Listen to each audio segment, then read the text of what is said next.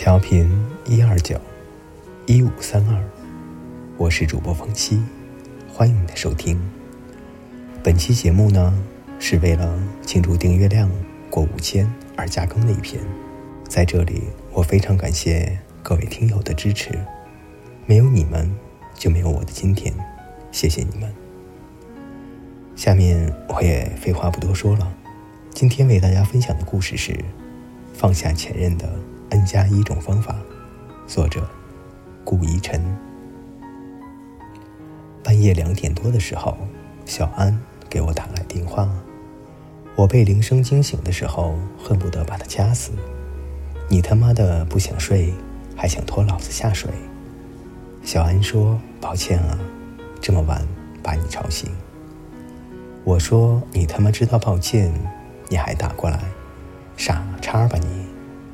小安没有理我，自顾自的开始诉说他的心事。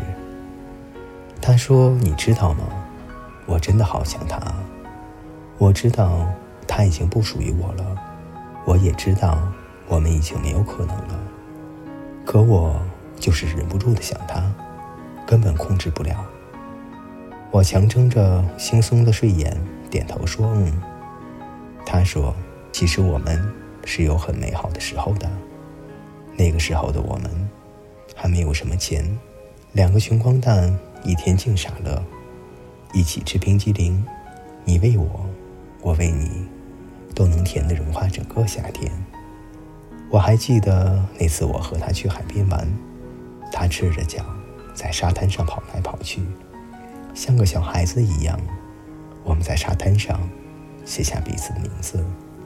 画了一个巨大的桃心，把我俩圈起来，就站在那个桃心里，就站在我们的名字旁边。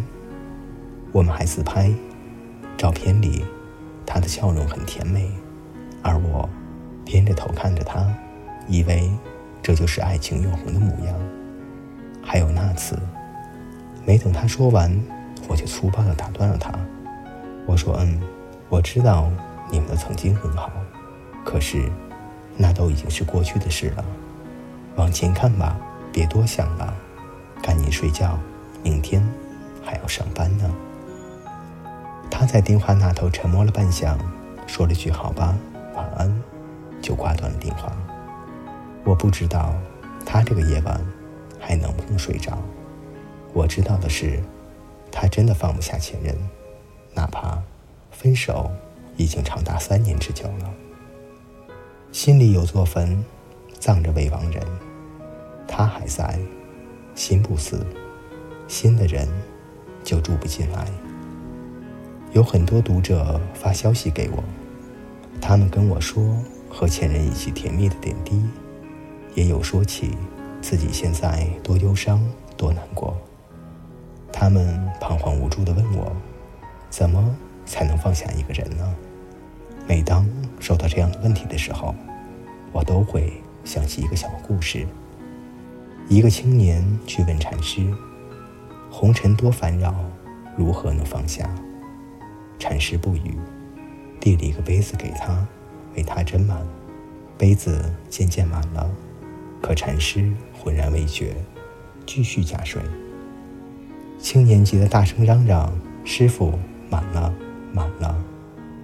禅师不理，只是倒茶。茶水溢出，洒到了青年的手上。这茶水正是滚烫的。青年吃痛不过，杯子砰然落地碎裂了。青年愤怒了，质问禅师：“为什么水满了还要再倒？”禅师微笑说：“你看，这杯子，你刚才端的挺牢，这不也撒手了吗？”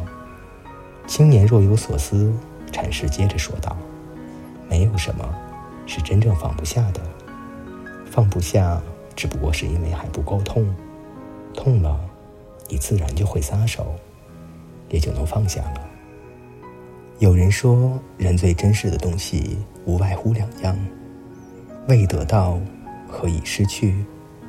未得到的事物让我们心生渴望，我们因为得不到。而深深的遗憾，已失去的事物让我们后悔不迭。拥有的时候没有好好的珍惜，等失去了，才后悔莫及。可惜上天已经不会再给我们一次重来的机会。忘不掉的前任，就是那个已失去。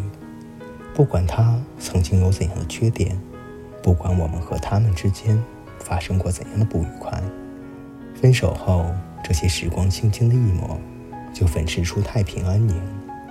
那些龌龊和争吵，我们都淡忘了；那些美好和甜蜜，却在记忆的天幕上执着的发光。我们从没有一刻比分手后想念他的时候更爱他。我们会在心里想，如果能够重来一次，我们一定会在吵架的第一时间就认错服软，一定会在他摔门而出之前紧紧地抱住他，给他一个温柔的、歉意的吻。一定会在感情遭遇挫折的时候，再坚定一点，再勇敢一点，绝不会再放开他的手。可惜的是，感情的世界里没有如果，有的只是后果和结果，而分开就是我们感情最终的结果。它就像一个句号，一个休止符，落在我们的感情信签上，终结了所有的恩爱和缠绵。我们不舍，我们难过，我们怀念，我们哭泣，可是有什么用呢？我们毕竟回不去了。时光是一条河，我们都漂流在河流里，顺流而下。在一个岔道，我们和他去了不同的地方。我们无法追寻，我们也回不了头。我们只能流着眼泪，被时光的洪流卷走。我们口口声声地说着放下。其实，是因为我们还很想他，我们还不想放下。我们都是自欺欺人的傻瓜，以为想着他，以为放不下。曾经的那段感情，有人惦记着，就还没有彻底死去，只是走远了，飘荡在天涯。放下前任，哪有 N 加一种方法？放下前任，从来都只有一种方法，那就是。你终于明白了，留不住的人不必留，错过了的人不必等，放不下的人迟早都要放下，过去的就已经过去了，更好的人和更美好的遇见还在前路等我们啊！各位听友，今天的故事就给大家分享到这里。可能主播这种人，如果分了手的话，那就是老死不相往来。因为我从来都不觉得我是一个心胸宽阔的人，我不相信自己在以后的夜里会不会想起他，更害怕自己会控制不住自己，会去找他。最艰难的不是放手，而是放手后每一个深夜来临的夜晚，脑子里回想起当时的种种。分手后不联系，应该是比较好的一种方法。免得纠缠不清，暗自想念。告别错的，才能和对的相逢。别再留恋过去了，我们知道，这都已经过去了，不是吗？放下过去，拥抱新的生活吧。好了，各位听友，我们下期再见。